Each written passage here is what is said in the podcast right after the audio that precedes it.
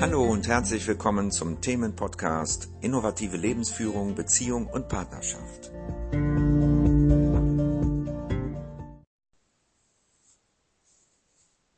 Warum denken wir eigentlich immer so viel? Hallo, hier ist wieder Ulrich mit einem Podcast. Ja, warum denken wir eigentlich immer so viel? Diese Frage habe ich mir irgendwann gestellt. Und die Beschäftigung mit der Traumaarbeit hat mich zu einer Antwort geführt. Es ist so, dass wir im Grunde genommen jeder von uns in unserer Kindheit ein Bindungstrauma erlebt haben. Das heißt, wir haben die Verbindung zu unserer Mutter durch irgendwelche Umstände oder durch das Nicht-Anwesensein unserer Mutter ähm, ja, verloren oder gar nicht erst herstellen können. Und durch diesen, äh, ja, durch diesen Umstand hat unser Körper Lebensgefahr empfunden und entsprechend seiner Natur reagiert mit ähm, letztendlich Erstarrung. Ja, weil diese lebensgefährlichen Situationen für einen Säugling oder Kleinkind sind, wenn sie mit den Eltern zu tun haben, nicht ja, auslösbar. Also dieses Trauma ist nicht überwindbar für ein solch kleines Kind. In dem Fall. Ne? Normalerweise löst sich ein Trauma von selbst, wenn die Gefahr vorüber ist. Ne? Der Körper schüttelt sich dann frei, wenn er in Sicherheit ist. Und da das in diesem Fall nicht passiert, bleibt dieses Trauma bestehen. Und jetzt fühlen wir diesen Stress im Körper. Ja, diesen Stress, diese Energie, die beim, ähm, bei diesem Trauma gebunden wurde. Das Trauma habe ich ja schon mal erklärt, was da passiert. Das möchte ich jetzt nicht nochmal. Es wird halt Energie gebunden im Körper, die nicht frei fließt. Und diese Energie muss irgendwo hin. Und ein Teil der, der Energie wird immer verwendet für Projektionen. Das heißt, das, was wir erlebt haben, und auch als Kind immer wieder erleben. Das heißt, wenn wir älter werden, äh, versuchen wir wieder Kontakt zur Mutter zu bekommen, werden wieder abgelehnt und so weiter und erzählen uns Geschichten, dass wir schlecht sind, ne, was auch immer. Also wir machen wirklich ähm, ein Drama aus der ganzen Situation, weil wir glauben, dass unsere Mutter entsprechend so reagiert, das hätte irgendwas mit uns zu tun. Ja? Und diese Gedanken und diese Geschichten, da sie ja für uns eine Verletzung darstellen, eine, eine Gefahr darstellen, eine immerwährende Gefahr, ja, werden diese Gedanken immer wieder wiederholt. Diese Gefahr, die nicht überwunden wurde, ist praktisch jetzt immer noch vorhanden für den Körper. Also scheinbar. Der Körper empfindet diese Gefahr, als wäre sie immer noch da. Diese Lebensgefahr. Und er sucht, weil, weil er so unter Stress steht und wir spüren das so, suchen wir natürlich im Außen nach Gründen für diesen Stress und für diese Gedanken, die wir haben. Weil die Gedanken sind lebensbedrohliche Gedanken. Es sind, hat immer was mit Gefahr zu tun, in irgendeiner Form. Ja? Und das projizieren wir auf Umstände, auf Partner, auf unsere Kinder, auf alles Mögliche im Leben. Und das tun wir ständig. Ständig haben wir diese Gedanken über Gefahr im Unterbewusstsein. Das läuft dauernd ab. Und da setzen sich dann noch andere Gedanken drauf vielleicht, die wir dann bewusst wahrnehmen über unseren Alltag, wo wir dann sagen, Gott, ich bin überfordert, das ist alles zu viel. Und also es gibt dann Problemgedanken sozusagen, ja. Und dieses ständige Denken, es ist zwanghaft, ja, wir können gar nicht anders in der Regel. Der eine mehr, der andere weniger. Und das hat nach meiner Ansicht, nach der Stärke der Traumatisierung zu tun. Also mit der Stärke der Traumatisierung zu tun. Und diese Energie sorgt dafür, dass diese Gedanken ständig, ständig, ständig und ständig da sind. Ja? Immer und immer wieder. Und deswegen ist es so schwer, mit dem Denken aufzuhören, weil diese Energie da ist, die im, die im Kopf, ja, im Gehirn dafür sorgt, dass diese Gedanken immer wiederholt werden. Und es gibt zwei Möglichkeiten, dem zu entrinnen. Oder vielleicht das Ganze sogar so weit runterzufahren, dass es wieder ins normale Denken geht. Das heißt, das normale Denken würde, würde heißen, wir denken nur sinnvolle Dinge. Der, ne? Also nicht belastende Sachen, sondern äh, Gedanken, die äh, konstruktiv sind. Ja, wenn wir etwas tun wollen oder wenn wir eine Idee haben, ne, das sind alles ja auch Gedanken, aber die stören ja nicht, die machen ja nichts zum Problem. Ne? Und die sind auch nicht ständig da. Wir haben zwischendurch immer wieder gedankenfreie Zeit. Und das können wir erreichen, einmal indem wir Präsenz üben, das heißt wir richten unsere Aufmerksamkeit auf etwas, was da ist, aber sehr subtil, wie die Stille, ja, ich habe das auch schon beschrieben, die Stille, die nichts mit Geräuschen zu tun hat. Ja, da, da kann man eine leichte Übung machen, die mache ich in der Achtsamkeitsgruppe. Und das ist eine Möglichkeit, die Gedanken zur Ruhe kommen zu lassen und das Leben so wahrzunehmen, wie es ist. Und die andere Möglichkeit ist, dass du mit einem Partner oder einer Partnerin oder auch in einer kleinen Gruppe deine Körperempfindungen, deine Gefühle, wenn sie da sind, und deine Gedanken dem anderen oder der anderen mitteilst. Und zwar so, wie sie jetzt gerade sind, ohne dass du dich darin verlierst. Also mal als Beispiel, wenn du über den Körper redest, ja, wenn du was über deinen Körper mitteilst und du hast gerade Schmerzen, dass du nicht sagst, ich habe ich hab jetzt totale Schmerzen gerade, sondern dass du dich davon praktisch etwas zurücknimmst, dass du das ohne dich damit zu identifizieren sagst. Und das würde sich so anhören, im Körper spüre ich jetzt gerade Schmerzen.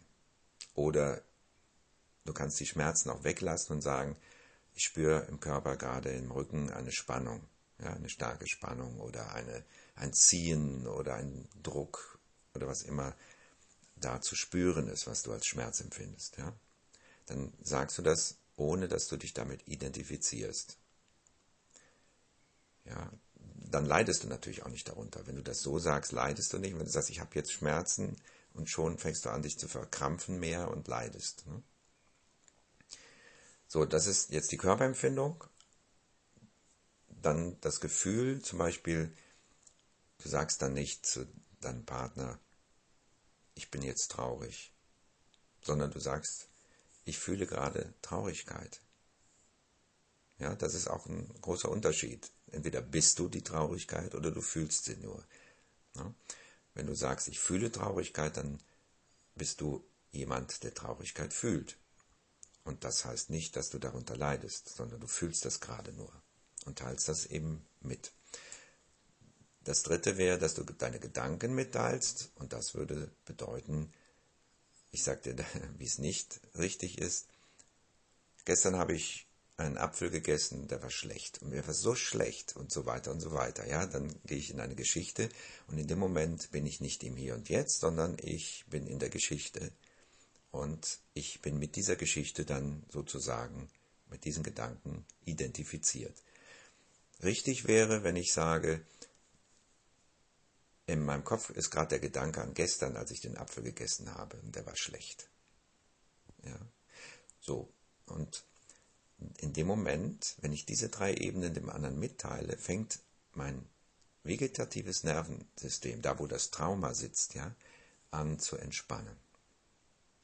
Das heißt, die Energie wird frei, die da gebündelt ist, ne, die ständig den Sympathikus anregt, der für unsere, auch für unsere Gedanken unter anderem mitverantwortlich ist, der wird gedämpft. Weil, wenn wir das jemandem mitteilen und der andere das hört, ohne Kommentar, fühlen wir uns sicherer. Wir, wir trauen uns das so zu sagen, was wir als Kind nie konnten, und merken, da kommt keine negative Reaktion. Und das alleine führt schon dazu, dass unser Nervensystem sich entspannt.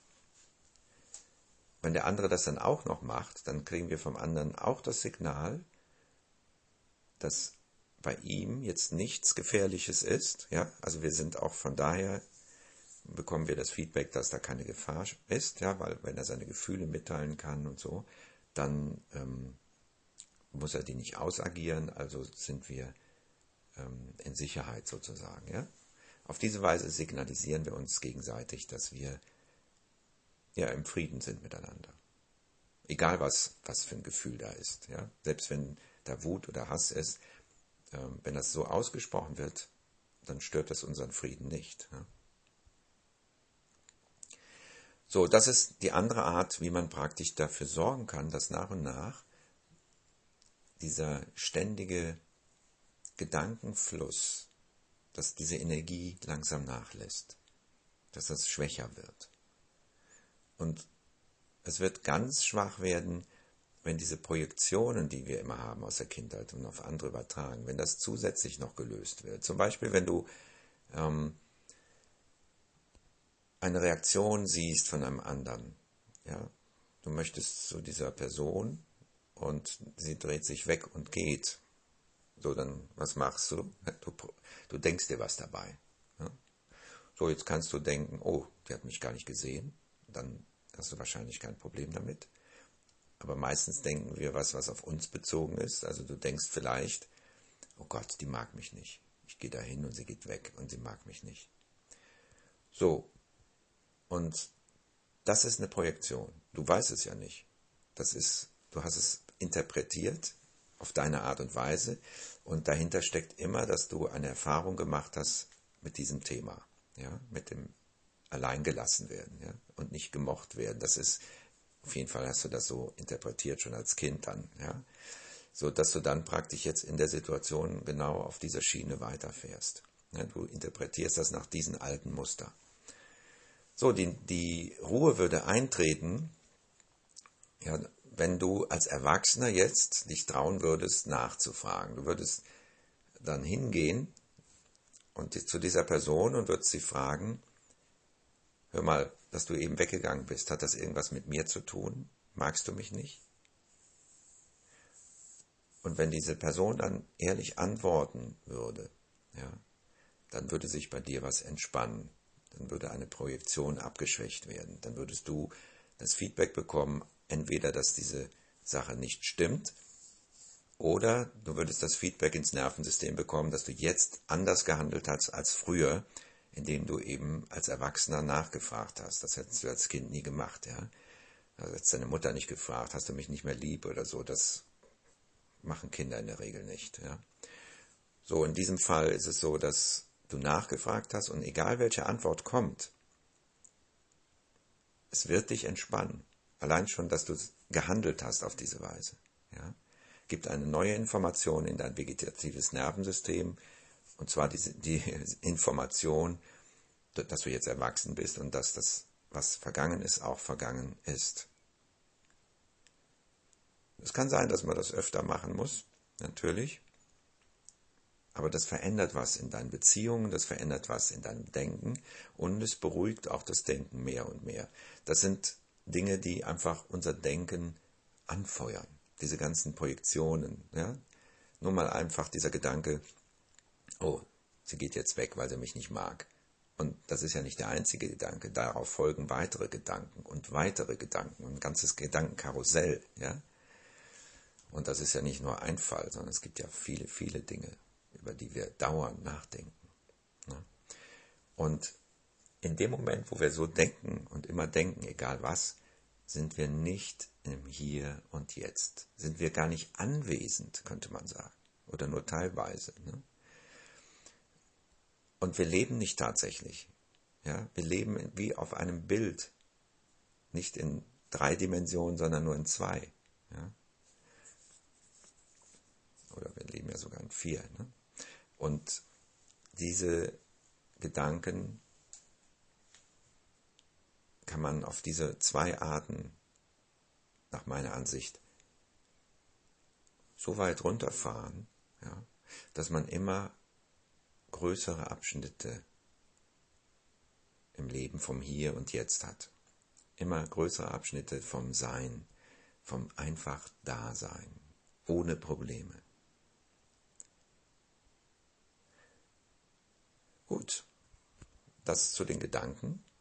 Ich wünsche dir noch einen wundervollen Tag.